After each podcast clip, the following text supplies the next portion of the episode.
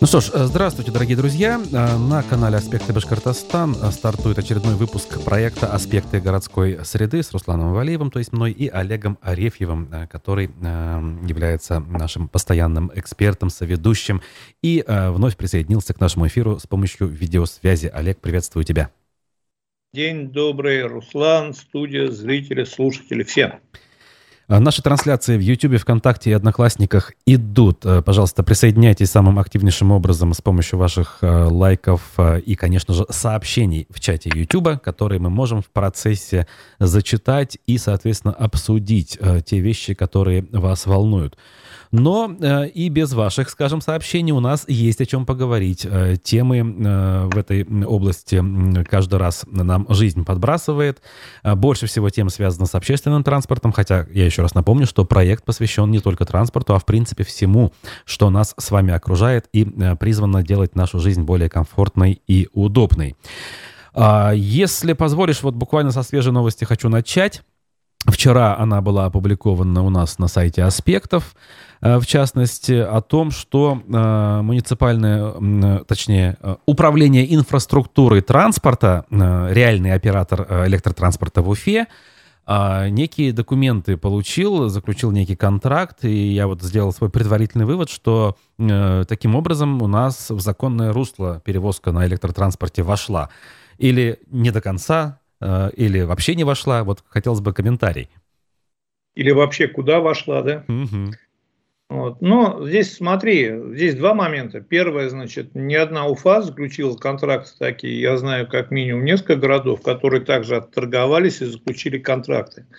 А, весь фокус в том, что электротранспорт, мы с тобой об этом говорили, он как бы не должен иметь лицензию, как автобусник, но должен иметь карты маршрутов по 220. То есть он тоже должен заключать значит, договор, договор с городом, получать свидетельства и карты маршрутов на каждый трамвай, троллейбус – я, честно говоря, не, вот для меня это очень сомнительная норма в 220 законе. Вот очень сомнительная лично для меня. Я не совсем понимаю, для чего ее туда впихнули, потому что ну, трамваи, троллейбусы, как бы я нелегальных не видел, чтобы частник утром на своем трамвае выскочил и как бы между, между муниципальными катался, так подрезал бы им это, пассажиров собирал. Ну, как бы да, ну, это, логично. Ага. Да.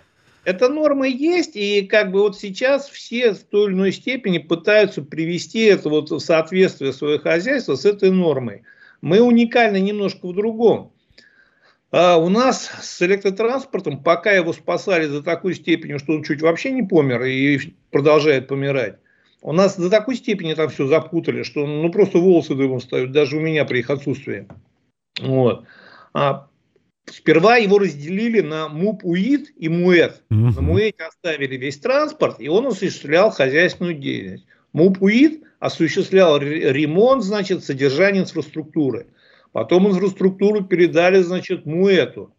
Потом, значит, когда МУИТу все передали, выяснилось, что деньги ему город может платить только за содержание ремонт инфраструктуры. За перевозки он платить не может, потому что с ним нет никаких взаимоотношений юридически оформленных. И тут вопрос даже не свидетельства и карт маршрутов стоял, а как давать деньги. Вот если одно время как-то пытались давать деньги на содержание инфраструктуры, ну, во-первых, это не такие как бы, там сколько не давай, все равно мало, потому что инфраструктура сыплется а плюс нужно делать компенсации значит, за перевозку льготников и всего остального. Там было до такой степени все запутано и настолько это противоречило вообще законодательству, что не разнесла их прокуратура по одной простой причине. Потому что электротранспорт социально значимая, будем так говорить, история, которую ну, все боятся трогать. Потому что там так все еле дышит, что сейчас, не дай бог, тронешь, развалится. И вот кто виноват будет в том, что развалится, последним виноватым не хочет быть никто. Но для того, чтобы не нарушать в том числе значит, вот определенные а, законодательные нормы, в том, э, в том числе связанные с бюджетированием, что зачем следят и зачем, значит, как бы в любом случае контролируют, провели вот эту закупку, такую абсолютно как бы номинальную. Мы все понимаем, что желающих в очереди там выстроиться не могло из конкурентов. Они победили, заключили контракт, до конца года, насколько я знаю, то есть это не многолетний такой вот. А, да и вопрос многолетия электротранспорта, он очень спорный. Это, безусловно, мы э, от и до эту тему, конечно, обсуждали. Я так полагаю, что, в принципе, э, ничего нового с точки зрения перспектив пока не произошло, поэтому тут добавить нечего. Но перспективы у нас пока только наши как бы руководители рисуют, конечно, фантастически, только я не понимаю, на основании чего у них эти фантазии возникают. В частности, вот опять началась педалироваться история о том, что значит, э, троллейбусный завод планирует вложить миллиард. Э, не видел новость прошла? Опять, вот буквально недавно всплыла новость, что УТТЗ планирует вложить миллиард, значит, что и мы опять значит, как возвращаемся к истории закупки этих троллейбусов у них. И у меня один простой вопрос. Я даже не буду сейчас возвращаться к истории со всеми контрактами, которые мы обсуждали. Да. Просто вопрос. На УТТЗ я знаю Дениса Рассадникова, это очень адекватный, разумный человек. Очень. Не просто адекватный, но очень адекватный. И вот при всей его адекватности я очень сильно сомневаюсь, что он будет вкладывать миллиард либо инвесторы, либо МАС, который там э, является партнером УТТЗ, что они будут миллиард вкладывать в помещение, которое принадлежит, они же находятся на территории депо, э, троллейбусного депо в Черниковке. Так. Которое является частью конкурсной массы. То есть мы до сих пор не можем решить историю с этим депо, что происходит. И вкладывать миллиард в то, что значит а, в ремонт, в обустройство, в завезение оборудования, еще, еще чего-то, в то, что можно, может завтра пойти с молотка, и более того, что нельзя сделать без согласования с кредиторами, но он не настолько, будем так говорить, отбитый. Вот. И вот эти все вот опять же сказки, что да, вот мы рассказываем, мы не занимаемся делом, мы не занимаемся реальным восстановлением или реанимацией электротранспорта. Мы продолжаем, не мы, мы говорим об этом. Чиновники продолжают сидеть и ждать, что завтра все-таки прилетит какой-то добрый волшебник в голубом вертолете вот, и бесплатно построит им трамвай, троллейбус и все остальное. Ну, не совсем бесплатно, но как минимум... В долг. Да, этого не происходит. Мы продолжаем рассказывать сказки, электротранспорт продолжает хереть, извините за выражение. И я говорю, вот у меня очень грустное предчувствие, мы с тобой об этом говорили, что, ну, к сожалению, я не вижу перспектив у него. Ты видишь вот эти 50 московских трамваев? Нет, я еще не вижу, э, скольки там, двух этих ретро-трамваев. Э, а ты, да. ты видишь эти автобусы, которые мы с Москвы получили на линии? Не вижу лиазы московские, да, тоже ни одного нет на линии. Вот. И, понимаешь, мы даже то, что получили с каким-то грехом, с грехом пополам, еще что-то мы даже это запустить не можем, получить не можем, привести не можем. О какой перспективе разговаривать? Ну, заключили контракт, да, поставили галочку, чтобы сейчас легче было деньги, будем так говорить, перечислять этому предприятию, чтобы оно еще какое-то время подергалось в агонии. А, рельсошпальная решетка, контактная сеть в ужасном состоянии. Я не знаю, в этом году будут проведены сезонные работы подготовительные к зиме или нет. В прошлом году их практически не было. Как пережили зиму, не знаю. Угу. Ну вот. да, троллейбусы вот э, по моей дороге как ездили со скоростью максимум 20 км в час, так и ездят. Скорее всего, дело в состоянии этой самой сетки и в напряжении, э, которое там выдается. Ну, ты же пойми, мы до сих пор, вот и троллейбусы, и трамваи ездят в основном за счет заложенного в них запаса мощности еще при Советском Союзе. Mm-hmm. То есть, ну, этот запас мощности, какой он бы и не был вообще э, сильным, каким бы ни был сильным, он не бесконечен. Мы сейчас доедаем этот запас мощности, немного его как бы поддерживая, немножко его взбодряя периодически денежными вливаниями. Все. Понятно. Вот если бы сейчас с нами присутствовал какой-нибудь чиновник важный из правительства, он бы сказал, постойте, дорогие мои, э, мы на днях получили несколько десятков новых автобусов. Да, с электротранспортом не все, слава богу, но вот пока мы же вопрос перевозок решаем, у нас новые нефазы современнейшие, как в Москве, э, на днях были презентованы на площади Уфа-арены. Ну, во-первых, начнем с того, что Руслан вообще никак в Москве, даже близко. А, Москва получает более серьезные автобусы, даже я не говорю про электробусы, угу. даже обычные автобусы. Для нас это упрощенная версия такая. Угу. Для более, будем так говорить, бедных регионов с более скромными возможностями. Ну, То есть так... Внешняя оболочка как минимум похожа. Ну, цвет, Внешне, правда, отличается. Так, маска, там есть определенное соответствие. И мы с тобой не раз уже говорили, о том, что купить просто технику мало.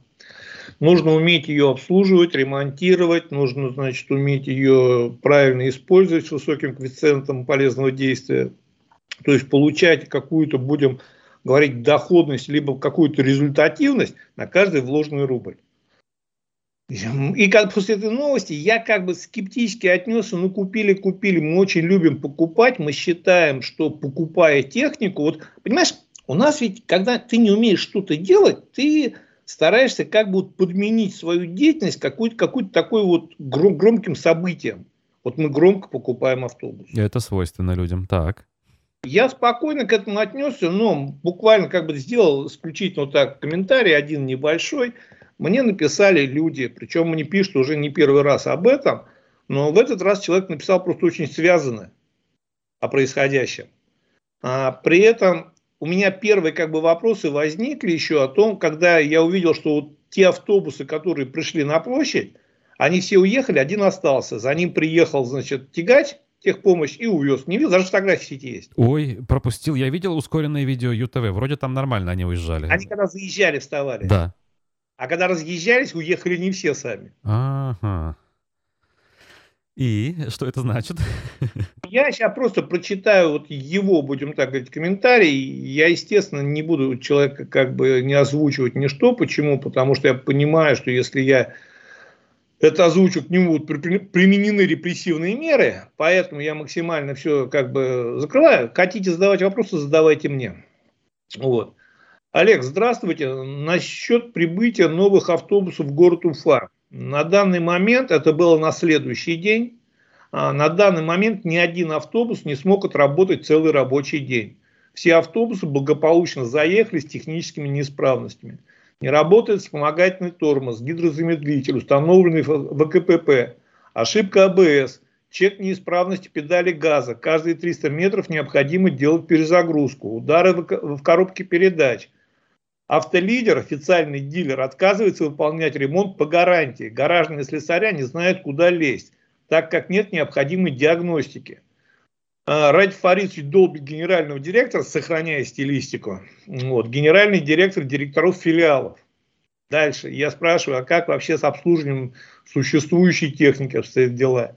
Он говорит, ну, масло меняют, фильтра нет на ТО, если фильтров нет. На следующем ТО фильтра есть, масла нет, меняют только масло. Mm-hmm. Вот. Через несколько дней, через пару дней снова с ним списались.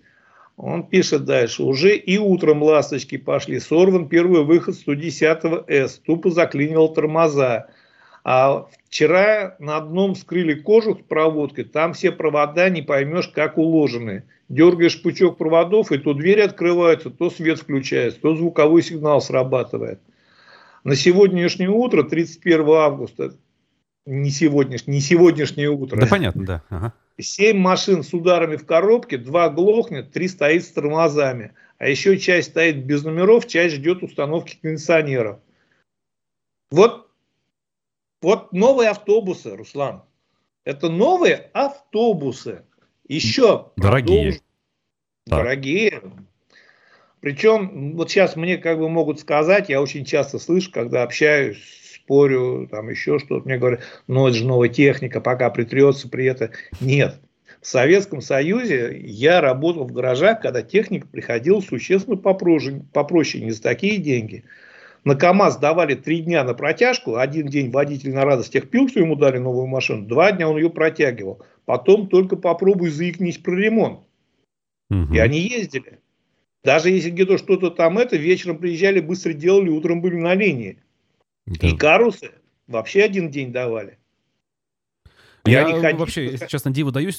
Хочется понять, э, как это, почему дилер вообще отказывается, это же официально, это же не иномарка, которая ушла из России, ну, так знаешь, сказать. Я, я вот, насколько понимаю, выражу сейчас исключительно свое мнение, вот исключительно свое мнение. Я настолько понимаю, что сейчас в связи с отсутствием большей части комплектующих эти автобусы собирают вот из чего, из того, что под рукой есть.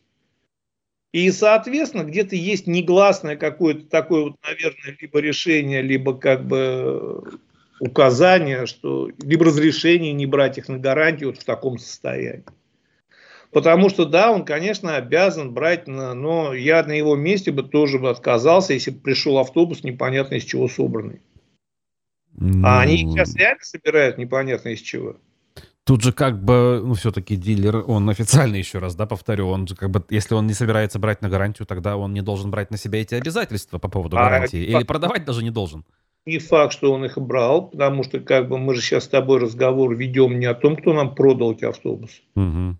А история такая, что вообще в технике распространена такая история, что когда ты покупаешь любую марку автомобиля, ты потом, ты его можешь хоть где купить. Ты можешь ее купить в Москве автоцентре, приехать в Уфу и здесь встать на гарантийное обслуживание у местного дилера. Конечно. Да, но местный дилер по ряду причин может тебя не взять на обслуживание. И сейчас вот такая история происходит с этими автомобилями, которые как бы заводятся по параллельному импорту. По многим автомобилям их на гарантийное обслуживание здесь не ставят. А ставят такое условие, что, допустим, вот ты купил в Казахстане машину, ты приехал ее сюда, Приезжаешь в сервис, тебе говорят, нет, мы тебя по гарантии ремонтировать не можем. Ты звонишь в Казахстан, они тебе говорят, ну ты отремонтируйся там, получи чек, приедешь сюда, у себя на родине, здесь в Казахстане, вполне возможно, мы тебе возместим. То есть здесь мы не знаем сейчас, какие существуют договоренности. Сейчас такая история, что меняется все каждую неделю, э, решается все в режиме реального прямого времени. Вот, поэтому обязанности вполне возможно, я не исключаю, что производитель дал какое-то определенное право, либо возможность определенные модели не брать на гарантию. Ну, прекрасно. В кавычках, конечно. То есть слесарей ну, своих знающих нет. Э, вообще э, круг замкнулся, и, получается, автобусы могут долго простоять. А, а единственное, всегда.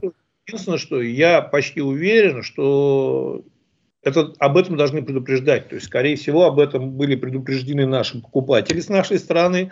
Но наших покупателей было уже не остановить, потому что деньги выделены, надо срочно что-то покупать. Потому что даже если мы убираем какой-то корыстный интерес, и ты реально выделил деньги, но ничего не купил, в следующем году они сгорают. Надо снова их выделять, снова как бы пробивать и все остальное. Это очень сложная история. Поэтому там уже было неважно, обслуживать, не обслуживать, что-нибудь придумаем. У нас есть свой восьмой попад, в котором якобы ремонтная база. Угу.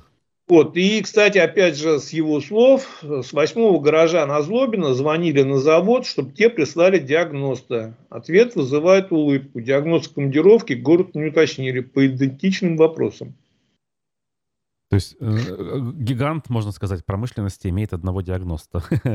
Ну, я думаю, не одного, просто очень много автобусов, они сейчас все реально заработали, все будем так. То есть здесь история такая, что мы вот на сегодняшний день вот как бы Давай мы мук от котлет отделим, потому что когда мы всегда говорим, что, ребята, есть вопросы, есть вопросы, нам говорят, ну посмотрите, мы же покупаем новые автобусы, какие могут быть вопросы? На все вопросы, которые задаются по транспорту, все говорят, ну стали же новые автобусы ездить. Мы с тобой в одном из эфиров говорили, что автобусы могут долго не проездить. Угу. Мы на сегодняшний день, вот если я не ошибаюсь, где-то без учета частников, обновления их парка, без учета значит, компенсации за проезд и дотаций нашим муниципальным перевозчикам, уже больше 5, почти 5,5 миллиардов за три года истратили на свою транспортную реформу. Я не знаю еще ни одного города в России, кроме Москвы и Санкт-Петербурга, который истратил бы такие деньги и не получил никакого существенного результата. Кроме новых автобусов, которые, опять же, ездят не везде и не всегда. Угу. Кстати, вот в качестве иллюстрации этим словам или подтверждения потенциального я запустил голосование в чате YouTube как раз вопросом на эту тему. Становится ли общественный транспорт Уфы удобней в последние годы? Я не говорю специально лучше или там новее, потому что, очевидно, он стал новее. Но становится ли он удобней в последние годы? Голосуйте, ближе к концу эфира итоги подведем. Здесь, Руслан, понимаешь, такая как бы интересная ситуация. Я сам был в Уфе, и вот как бы по своему опыту могу сказать, что и да, и нет. То есть вот однозначного ответа у меня нет, потому что для жителя определенных регионов, в том числе проспекта, он да, стал лучше. И которым надо ехать, опять же, в, допустим, в центр, в исторический центр на Ленина, на Карла Марса, он стал лучше, потому что да, стали более красивые новые автобусы, они стали чаще ходить по проспекту. мы берем какой-то отдаленный регион, район, не регион, район, район да. Угу. да, и мы понимаем, что там вообще все далеко не просто. Мы берем даже в городе, есть определенные э, районы, куда автобус не доехать, не уехать. Угу. Да вот я, что, я, я подтверждаю, я сам живу в Ленинском районе, вот микрорайон Сосны пресловутый. У нас ходят вот эти вот малоформатные Форды э, Транзит, куда попасть утром либо невозможно, либо почти невозможно, а с ребенком точно не, нельзя.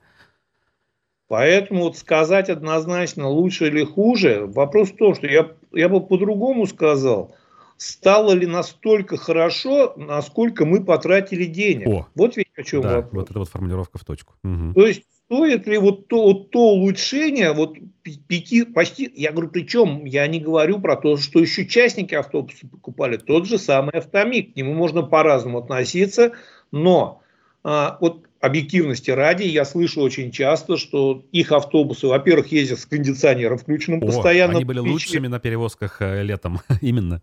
Да, это объективности ради. То есть мы же не говорим, что все плохо. Да, люди говорят, что авто, вот этот автомик, у них летом все автобусы работали с кондиционером.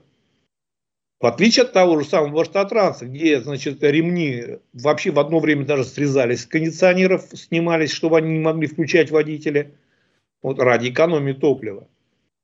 Вот, Газа, есть... кстати, тут вообще удивительно. Когда мы говорили про бензин, еще понятно, ну тут газовая вроде экономичная история. Зачем экономить? Ну, ты понимаешь, как бы, причем ты, опять же, экономить. Э, дело в том, что и когда мне говорят про экономию топлива, они совсем понимают. Я ведь знаю, как это работает. Они ведь списывают по нормативу. Угу. Угу. В любом случае.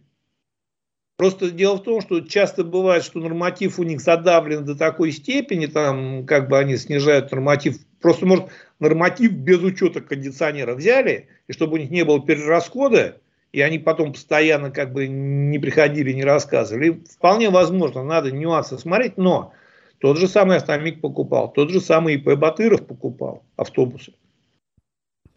Поэтому вот как бы вот стоит ли, вот настолько ли лучше стало, насколько мы потратили денег. То есть вопрос об эффективности. Понимаешь, смотри, очень просто. С одной стороны могут сказать, ну потратили 5 миллиардов, потратили.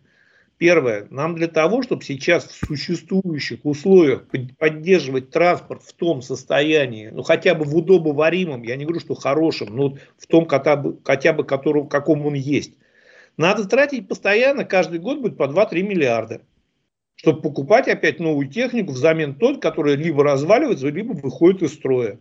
Но есть у нас эти 2-3 миллиарда? Могут сказать, что ты считаешь бюджет. Да я не считаю, просто я вот, допустим, представляю себе ситуацию. Приходят такие, значит, в детские дома, у вас все есть? Они, да, у нас все прекрасно, в золотые унитазы ходим. Приходят к пенсионерам, у вас все есть? Да, прекрасно, каждый год на Мальдивах отдыхаем. Ну, давайте тогда свободные деньги в автобусы пустим. Mm-hmm. Ну, не так, Руслан, откровенно говоря, у нас дофига проблем, ну, много. Вот, литературным языком у нас очень много проблем, но есть куда истратить эти деньги. Но мы до такой степени неэффективно их тратим, просто для галочки, чтобы по сути своей, у меня приходит такая уникальная, отчасти смешная идея. Мы покупаем автобусы только ради того, чтобы Хабиров их на площади принял. Все. Ну да, не без этого ощущения такие иногда есть. Вот, поэтому я говорю, по эффективности вложенных денег мы говорили, мы в самом низу, по эффективности транспортной системы у нас ужасная история, причем если сегодня еще даст где-то в определенных местах есть определенные приятные моменты, положительные, и да, вместо пазиков, которые совсем не место в городе в миллионнике, а, ездят новые красивые автобусы – у меня вопрос при таком подходе, сколько они проездят, сколько в следующем году нам еще надо будет миллиардов вложить, чтобы они хоть в таком состоянии, я не говорю, что а лучше ездили. Вот. При этом, смотри, вот ваш автотранс на сегодняшний день, мы как бы вот, очень интересная логика опять. Мы купили, передали Баш автотрансу автобусы, республика купила, передала Баш автотрансу автобусы, это позиционируется как городское достижение. То есть республиканское вместе с городом вот это достижение. Угу. Надо понимать, Баштатранс, мы тоже об этом говорили, это определенный такой довольно-таки серьезный спрут, который имеет филиалы по всем городским этим. Поэтому, когда говорят, что мы купили 100 новых автобусов, это не значит, что в городе станет на 100 автобусов больше. Угу. Это значит, что в город придут 100 автобусов, эти автобусы оставят в городе, а те автобусы, на место которых придут эти автобусы новые, они уйдут в регионы, в филиалы. Потому что водителей нет, хранить их негде и обслуживать особо негде. Поэтому каждый раз, когда мы говорим, что вот мы купили еще 60 автобусов, еще 100 автобусов, еще 150 автобусов, это совсем не значит, что в ФЕ станет на 60, на 100 и на 150 автобусов больше. Согласен. Я бы здесь угу. вообще, честно говоря, мы, помнишь, в свое время у нас был господин Паскин на эфире. Паскин, зам э, гендиректора Башавтотранса, так? Да. Мы ему задали вопрос, а нет ли смысла, значит, все-таки отпустить филиал в самостоятельное плавание, как это было. Кстати, это было, и это работало, и работало неплохо. А, чтобы они имели свои расчетные счета, свою автономную экономику и свое автономное понимание необходимости автобусов и всего прочего. И уже, будем так говорить адресно, не вот кучей на Башавтотранс вываливать деньги, где они растворяются непонятно куда и как, а именно давать поддержку каждому отдельному этому. А Баштатранс сделать как организатора перевозок, то есть, может быть, с ГКО объединить, потому что сегодня Баштатранс это здание на Карла сам хозяйственной деятельности не ведет и никого не возит возят филиалы. Конкретная хозяйственная деятельность ведут филиалы. Но на сегодняшний день у этих филиалов вообще нет никакого смысла, вот, ни экономического, ни здравого, никакого другого, стремиться к прибыльности, стремиться к хорошей работе. Потому что если директор одного филиала ценой неимоверных усилий вытаскивает его, извини за выражение, из какой-то субстанции коричневой, и начинает получать прибыль, то он этой прибыли не видит, то, что эта прибыль забирает Баштатранс и раздает всем убыточным гаражам. Так. Вот зачем ты мне объяснил, если бы ты был директором, если бы я был, я бы точно не стал упираться. Зачем? Если ты в убытке, тебе даст денег Баштатранс. Если ты получил прибыль, у тебя заберет денег Баштатранс. Зачем получать прибыль, если тебя ее заберут? Тут уж Но, я не тем, знаю, что можно добавить. Тем более, я тебе скажу еще тоже вот как бы такая информация. Мы ее проверим. Опять вот сейчас чисто я ее зачитаю. Она может быть как бы немножко тебя поразит. Вот. У филиалов все прекрасно, потому что внутри филиалов существует определенная система поборов с водителей. Ой, никогда об этом не слышал. Хотя... Я дословно, а никогда и не было. Раньше это было в такси, Руслан. В свое время в такси это, да, было заезд 20 копеек, там, колесо подкачать там 20 копеек, механику 50 копеек, за новую машину столько-то денег. В таксопарке это было, потому что таксисты жили на живых деньгах, и там эта система работала. Сегодня эта система работает в Баштатрансе. Я вот пока как бы я не буду сейчас ничего утверждать, мы обязательно проверим информацию, я просто сейчас зачитаю сообщение, которое опять же мне пришло. 200 рублей в день за работу без кондуктора. То есть, если ты хочешь работать без кондуктора, ты платишь 200 рублей и есть без кондуктора работать. Так. Тысяча рублей в неделю за работу по своей карточке, то есть по удобному тебе выходу. Не тогда, когда тебе поставят выход и заезд в гараж, а вот тебе удобно так, так, так, работать с таким-то графиком. Тысяча рублей в неделю тебе дают твой, твой график, твою карту.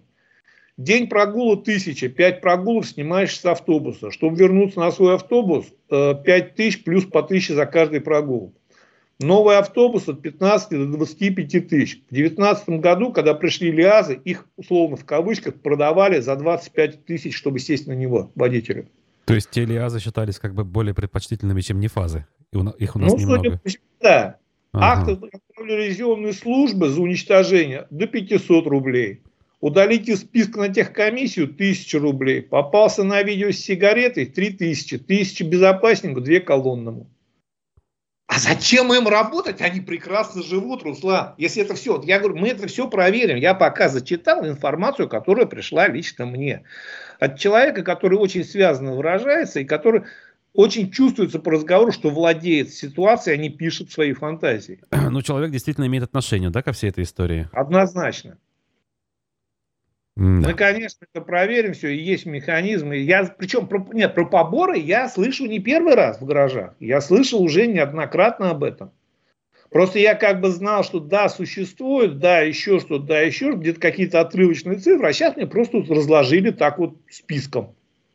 Угу. И э, остается лишь догадываться, в чей карман эти деньги могут ложиться и как это все может распределяться. И не переживай, были бы деньги, карманы найдутся. Ну да. Вот. Ну и поэтому я тебе говорю, а зачем? Они прекрасно живут. Зачем им какая-то оптимизация, улучшение, чего-то добиваться? Зачем? Ну как, э, хочется же сделать жизнь людей лучше, оставить след в истории там и прочее. Ты прочее. понимаешь, поверь мне, им абсолютно плевать на это вообще. Они прекрасно живут, они все там как бы с каким-то определенным, водители имеют, значит, э, сверху сналы то, что остается. А, значит, механики имеют водителей, в каждый, ну, как в таксопарке в советские времена. Таксист имеет деньги, с таксиста имеют все остальные, кто в гараже работает.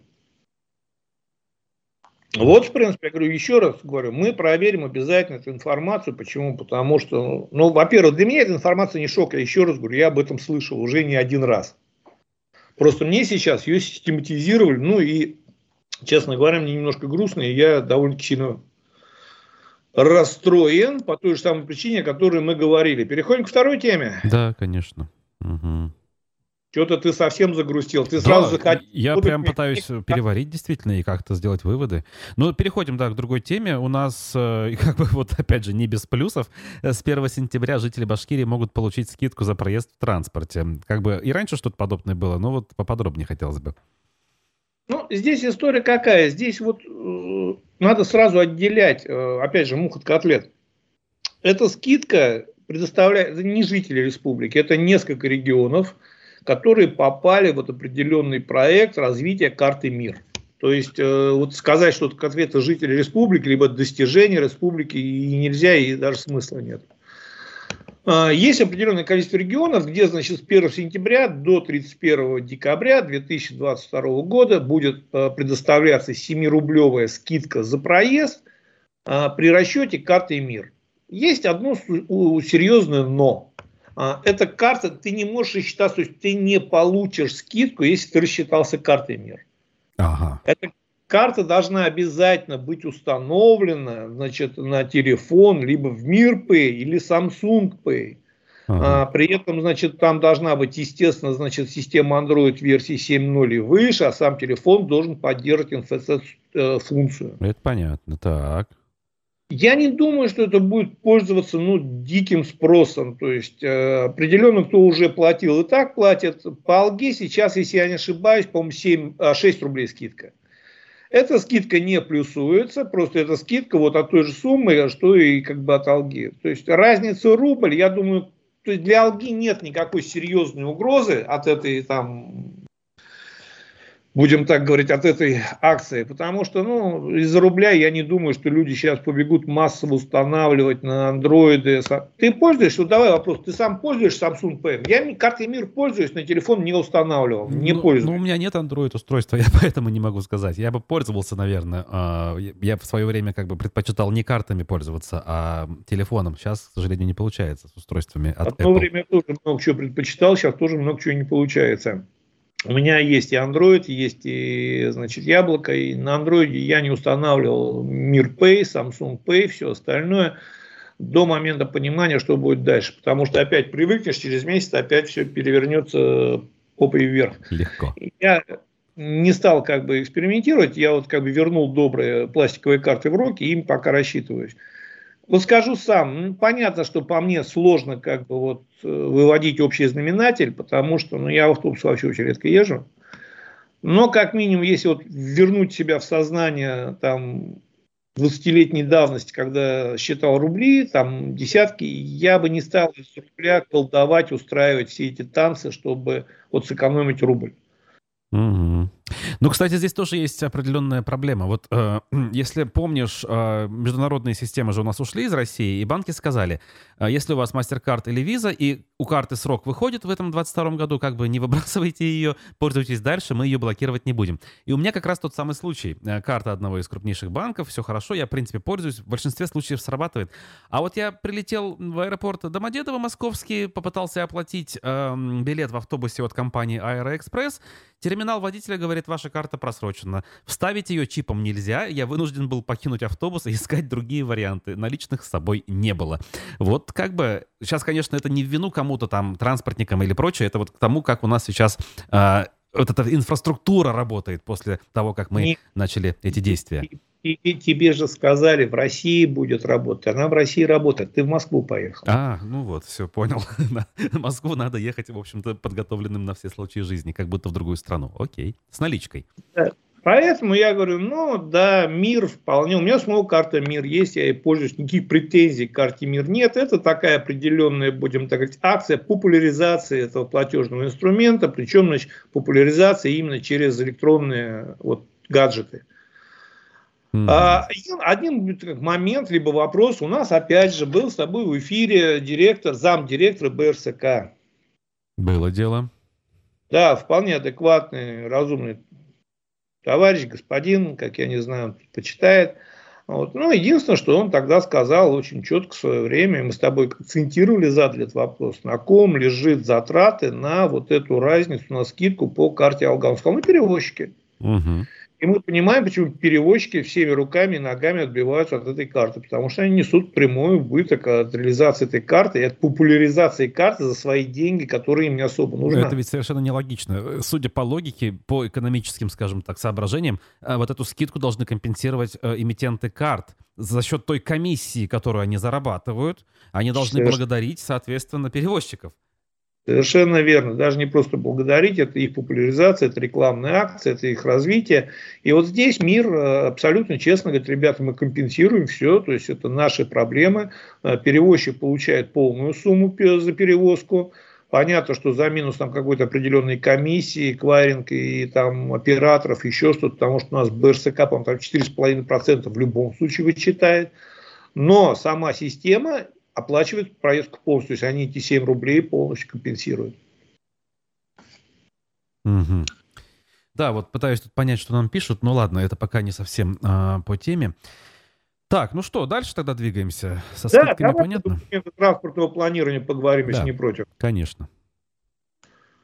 Вот, значит, как бы, честно говоря, я вот, ну, наверное, даже не про сами, вот, не про саму новость, Значит, э, как бы вышла новость, что в республике, либо в городе, я не совсем как бы понял, не совсем вчитывался, если честно, внесены документ, изменения в документы транспортного планирования. То есть, значит, согласно новой редакции, читаю дословно из новости, организация транспортного обслуживания населения теперь предусматривает введение регулярных перевозок, в том числе путем заключения концессионных соглашений. Данный механизм сегодня активно используется во многих городах нашей страны и позволяет решать транспортные проблемы за счет широкого привлечения коммерческих инвестиций от частного бизнеса.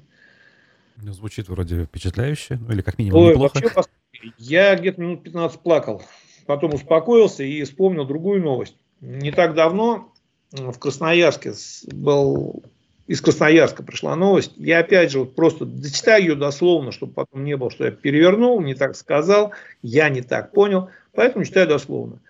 Контрольно-счетная палата Красноярска изучила проект соглашения мэрии с компанией Мависта регионы, концессионного, так. которая должна будет модернизировать транспортную сеть в городе.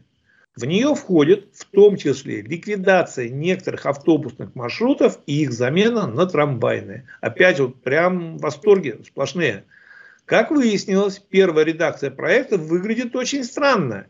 Почти все расходы на себя берет бюджет города. Основные обязанности по содержанию транспортной сети тоже ложатся на администрацию. Фирма Мависта хотела взять займ на 24 миллиарда рублей, которые тоже должны быть отдавать, возвращать из городского бюджета. Продолжаем новость. Согласно проекту, Мависта привлекает для концессии займы кредитных организаций. И ее расходы на возврат займов должны будут погасить город из своего бюджета. При этом расходы Мависты на создание объектов соглашения по планам должны составить 24,1 миллиарда рублей. То есть мэрия потратит вдвое больше денег из городского бюджета, чем московская фирма из своих денег. По этому проекту Мобиста вложит всего 10 тысяч рублей. Еще администрация обязана будет содержать, проводить текущий капремонт, а также транспортные сети.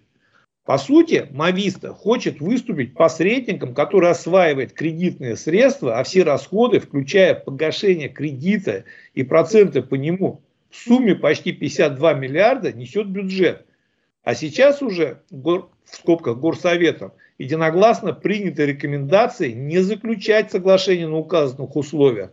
Да вот не задача, теперь это только рекомендации для чиновников, говорит депутат Горсовета Красноярска Роман Крастелев.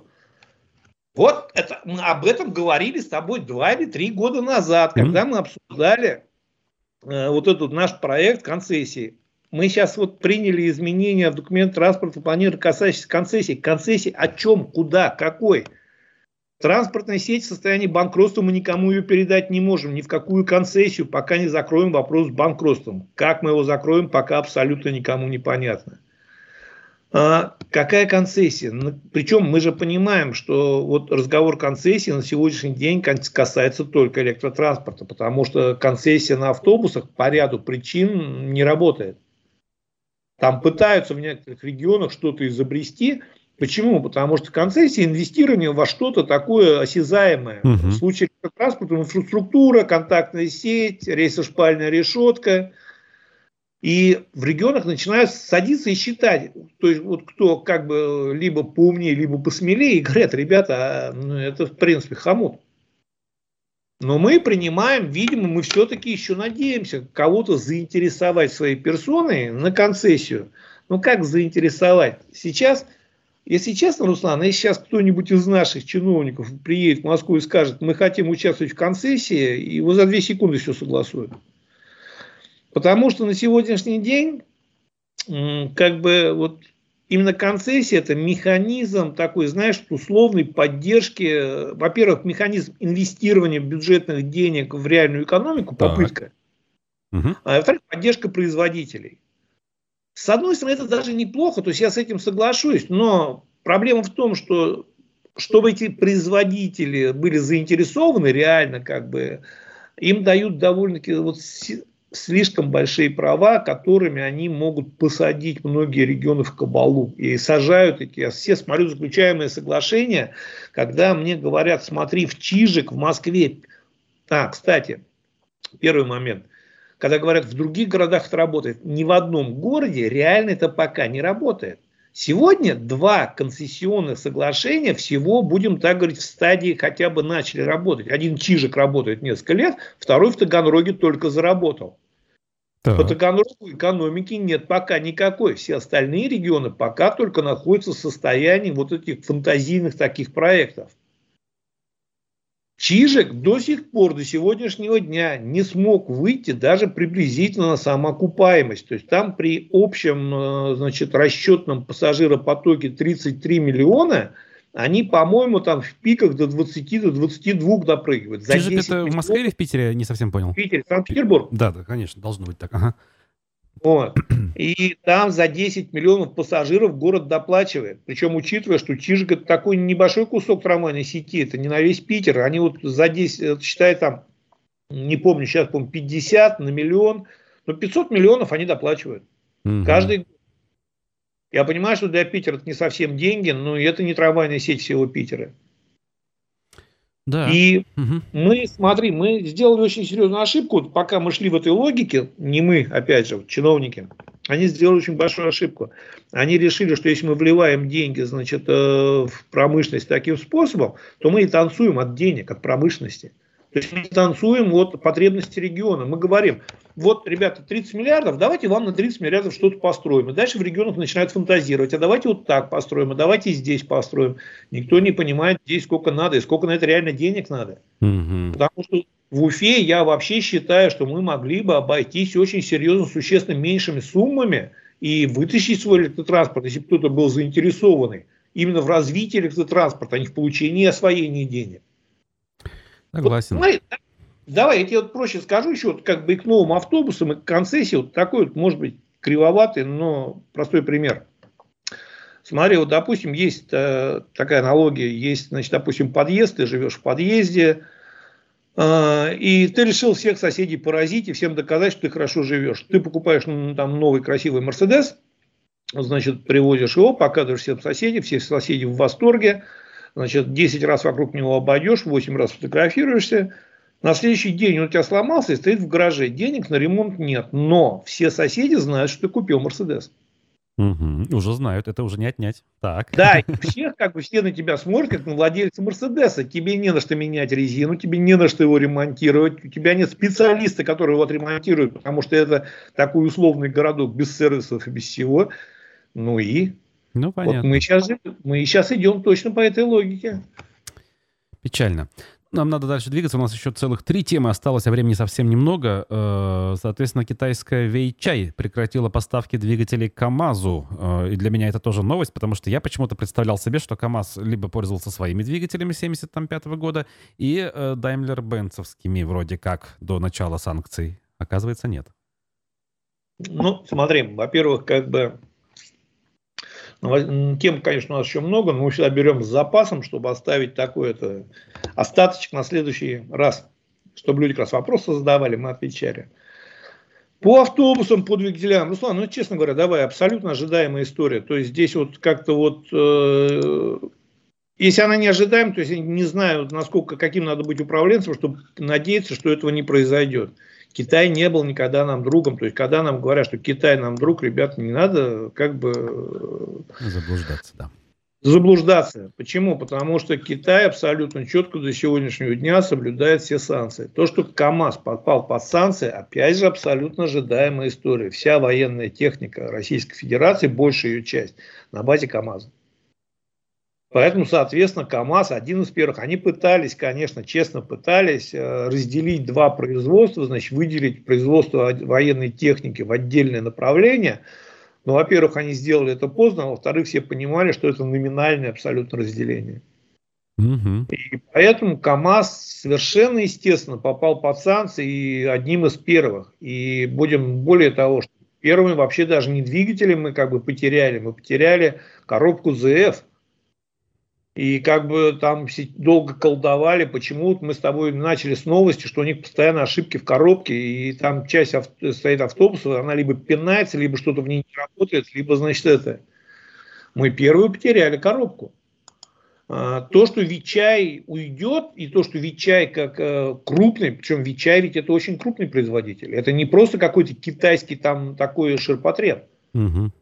Это, во-первых, очень широкая линейка двигателей. Во-вторых, в принципе, ну, довольно-таки неплохие двигатели. Они довели до определенного их состояния ума. Но это очень крупная корпорация, которая напрямую зависит ну, от э, и государства, от внешних санкций, и от комплектующих всего остального. И им четко сказали, что, ребята, не надо рисковать, мы отказываемся. Здесь один очень важный момент. У нас же, как бы, когда люди слышат новости, у них сразу такая паника, что нам нет. Вообще, Вичай не отказался работать с Россией. То есть он с работы России, с, работы, с Россией он работает. Он работает, продолжает с белорусским МАЗом. Прекрасно. А он не будет поставлять конкретно на НИФАС, либо на КАМАЗ. То есть, потому что эти двигатели оставили и на самосвалы, и, значит, на автобусы. Вот что будет дальше относительно своего двигателя? Ты понимаешь, в чем проблема? Вот у нас как бы очень много таких красивых лозунгов. Да мы свой двигатель, да мы сейчас, нам его только заправить и привернуть надо. Не так все просто.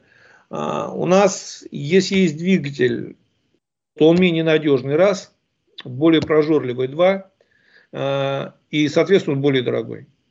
И самое главное, это можно все перечеркнуть, потому что все наши двигателя, и вот даже перспективная разработка КАМАЗа, которую ее президент там пиарил на каждом углу, она ну, в очень большой степени состоит из импортных комплектующих. Mm-hmm. То есть двигатель как бы наш, но он состоит из импортных комплектующих.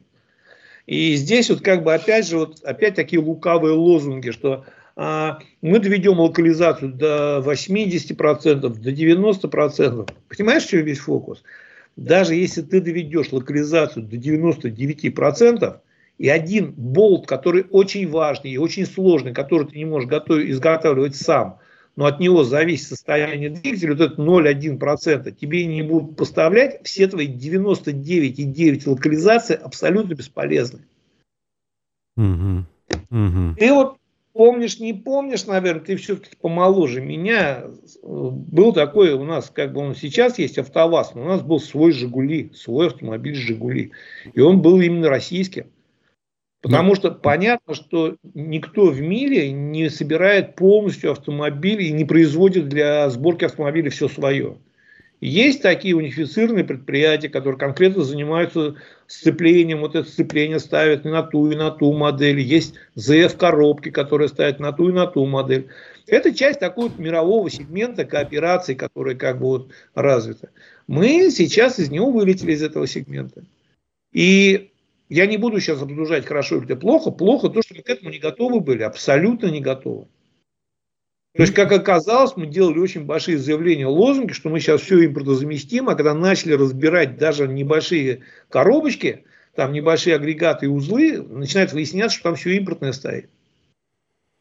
Ну, в общем, да, что, что скажешь, понятно.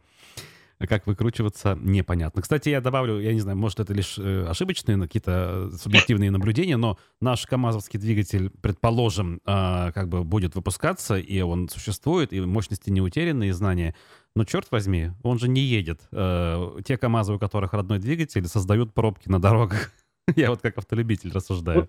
Ты понимаешь, именно о чем разговор. То, что, значит, для того, чтобы создать хороший двигатель, вот как наши считают, что когда слушают дилетанты, когда они начинают рассуждать, да мы сейчас построим наш двигатель и все поедет. Никогда. Объясняют, вот давайте просто вот так по этапам объясню, что надо, чтобы создать хороший двигатель. Ага, чтобы хороший двигатель, нужно не просто построить завод по производству двигателей, который у нас, в принципе, как бы, ну, можно еще, у нас Тутаевский остался, еще что-то. Для этого нужно построить заводы по производству запчастей комплектующих. Для того, чтобы построить завод по производству двигателей, построить завод по производству комплектующих, нужны техника, нужны станки, нужны технологии. Для этого нужно построить заводы, которые построят станки для тех заводов, которые будут производить комплектующие и двигатели. Потом, для этого нужно построить институты, которые подготовят нам специалистов, которые будут готовы рассчитать, спрогнозировать, спроектировать этот двигатель. Потом нам надо построить академии, которые будут выпускать профессоров, которые будут учить тех студентов, которые будут учиться в тех институтах, которые будут проектировать двигатели.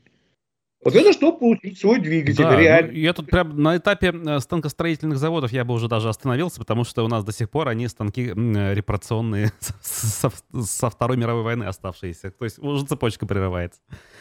Чуть, чуть более проще пошли китайцы, конечно. Они пошли более простым путем, они не стали проектировать, разрабатывать свою, они тупо воровали, а лучшее, и это лучшее потом начинали доводить до определенной кондиции.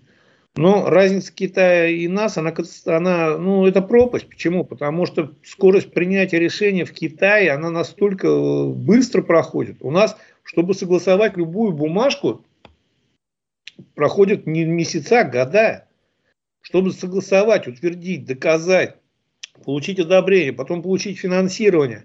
Мы только согласовывать вообще необходимость завода можем несколько лет. Угу. О какой оперативности мы можем разговаривать? Потому что, я говорю, китайцы, они увидели двигатель. Я рассказывал уже эту историю. Вот, и просто эта история мне до такой степени нравится, я буду рассказывать ее через несколько передач. А, в самом начале еще Daimler-Benz, когда, значит, мерседесский двигатель привез двигатель на, значит, какую-то выставку, и когда они ехали на эту выставку, это был такой новый относительно двигатель, я сейчас год просто не помню, врать не буду, там они сделали где-то либо случайно, либо ошиблись, либо сделали отверстие, оно было не нужно. В общем, в блоке двигателя было отверстие, которое двигатель, технической необходимости в нем не было. Угу. А перед выставкой, поскольку, поскольку сборка была ручная, значит, поскольку это был такой прототип, решили, значит, дырку не заделать, а просто поставили туда заглушку. Так. Через несколько месяцев вышли китайские двигателя с точно такими же заглушками, в то, точно в том же самом месте. Ну, да. Они вообще не заморачивались вопросом, зачем. Если она там стоит, значит, значит она там нужна. Ну, гениально. Да. да китайцы именно за счет этого, они, во-первых, у них первый момент, они завели большое количество заводов к себе, импортных, ну, американских, французских, которые приехали к ним. Они приехали своими технологиями, швейцарские часы и все остальное.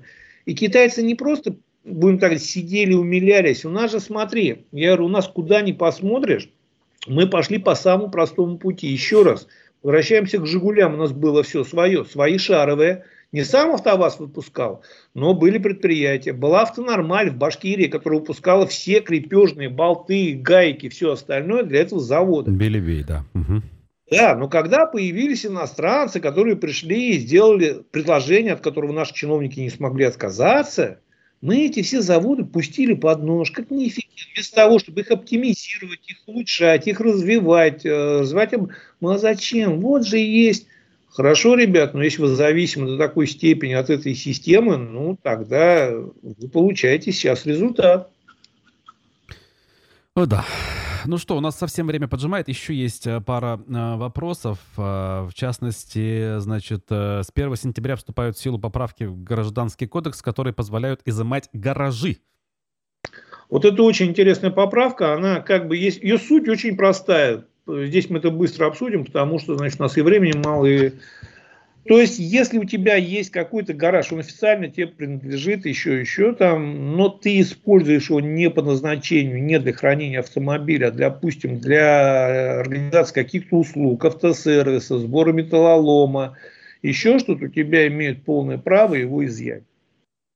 Ну, что тут скажешь? Видимо, да, как бы, ну, про города мы говорим прежде всего, так ведь?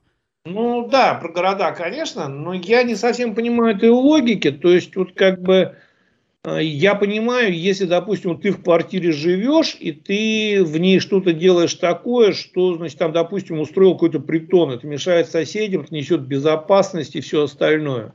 Тогда, конечно, с тобой могут поговорить. Но в гаражах, вот если ты в своем гараже ремонтируешь чью-то машину, причем, смотри, вот разница в чем? Ты хранишь свою ремонтируешь, либо тебе приехала чужая машина, ты чужую ремонтируешь. Ну да. То есть технически ты не несешь никакого... Будем смотреть, то есть будем смотреть. У нас очень много мертворожденных законов, которые понаписали, которые громко пропиарили, которые, из-за которых сломали там не одно копье, ругаясь в комментариях, в обсуждениях. А потом закон мертвым грузом ложился на полку и абсолютно не работал. Посмотрим, вот он с 1 сентября это заработал, по-моему, за, да, с 1 сентября этот закон заработал. Посмотрим на первые, там, я не думаю, что стоит ждать, если в ближайшие пару месяцев, месяц появится информация о его применении, тогда мы будем понимать, для чего этот закон был написан. Нас законы, к сожалению, не рождаются просто так, для кого-то, для населения – будем понимать, для чего он написан, либо его написали просто для того, чтобы написать, либо из него реально будут что-то, вот, для чего-то его использовать. Поймем, когда начнут использовать, когда начнут его применять. Угу. Кого, не исключаю, что это вопрос, как бы вот именно, когда ассоциации сервисников, их лоббисты продавили, что, значит, вот эти сервисы в гаражах негласные, на части нелегальные, которые отвлекают у них поток клиентов, чтобы вот их закрыть, но я говорю, это будет понятно, мы посмотрим по правоприменительной практике. Понял. Так, ну еще совсем коротко по поводу рейдов ГИБДД, которые объявлены с 1 сентября по всей стране. Хотя у нас, кстати, в, в Уфе вот уже там с 20-х чисел августа я постоянно слышу, что мы тут выезжаем, все офисные сотрудники, все на дорогах э, пьяных ловим и так далее. Так нет, ты понимаешь, вот смотри, да, это интересная очень новость, просто э, ты мне объясни. С 1 сентября это привязка от федеральной, будем так говорить, это история, которая ну, практически каждый год происходит с разной и той или иной степени пиара. Почему? Потому что сентябрь, а, это такое резкое увеличение трафика на дорогах всегда, то есть возвращаются запусков, начинают учиться студенты, еще, еще что-то. А, резкое увеличение трафика в городах. И, значит, второй момент, значит, в сентябре, как бы вот всегда это школьники на дороге и все остальное – Поэтому, да, эти масштабные рейды, они всегда проходили, просто по-разному освещались, значит, с разной степенью. Там. У нас, мне другой вопрос. Мы как бы акцентируем, что в том числе будем ловить пьяных водителей. Мы полгода их ловим, у нас с тем же самым успехом пьяных все больше и больше. И аварий в том числе с пьяными. Это так. Почему? Объясню очень просто и быстро, чтобы успеть за полторы минуты. Потому что если мы вот так один раз выехали, напустили на всех ужасы, а потом все уехали, это не будет работать. Я научился пристегиваться ремнем не сразу, я очень долго, я начал ездить, я вообще ремнем не пристегивался никогда. А, потом, когда первое время кого-то наказывали, не наказывали, я все равно ездил без ремня. Потом, когда меня начали наказывать на каждом КП, я знал, что если я еду без ремня, меня однозначно остановят, и были инспектора, меня довольно-таки быстро научили ездить с ремнем. Я ехал по Карелии, недавно рассказывал, там через сплошную никто не переезжает. Это научили. Людей надо учить. Это не сделаешь за месяц, это не сделаешь за одну операцию, даже за две, за три, за пять. Это должна быть системная, постоянная работа. Чего у нас нет ни в общественном транспорте, ни в организации движения, ни в организации безопасности. На этой приятной новости я заканчиваю. Я лишь добавлю, что на вопрос, становится ли общественный транспорт Уфы удобней в последние годы, пользователи YouTube а, ответили «да» 20%, «нет» ответили 80%, в телеграм-канале «Аспектов» ровно тот же результат 20 на 80, а в э, ВКонтакте, видимо, тут, э, так, еще раз обновлю, тут все написали, что не стал 100% тех, кто успел проголосовать. Такие у нас цифры. С вами был проект «Аспекты городской среды» с Олегом Арефьевым и Русланом Валиевым. Услышимся, увидимся на следующей неделе, а пока всем до свидания. До свидания.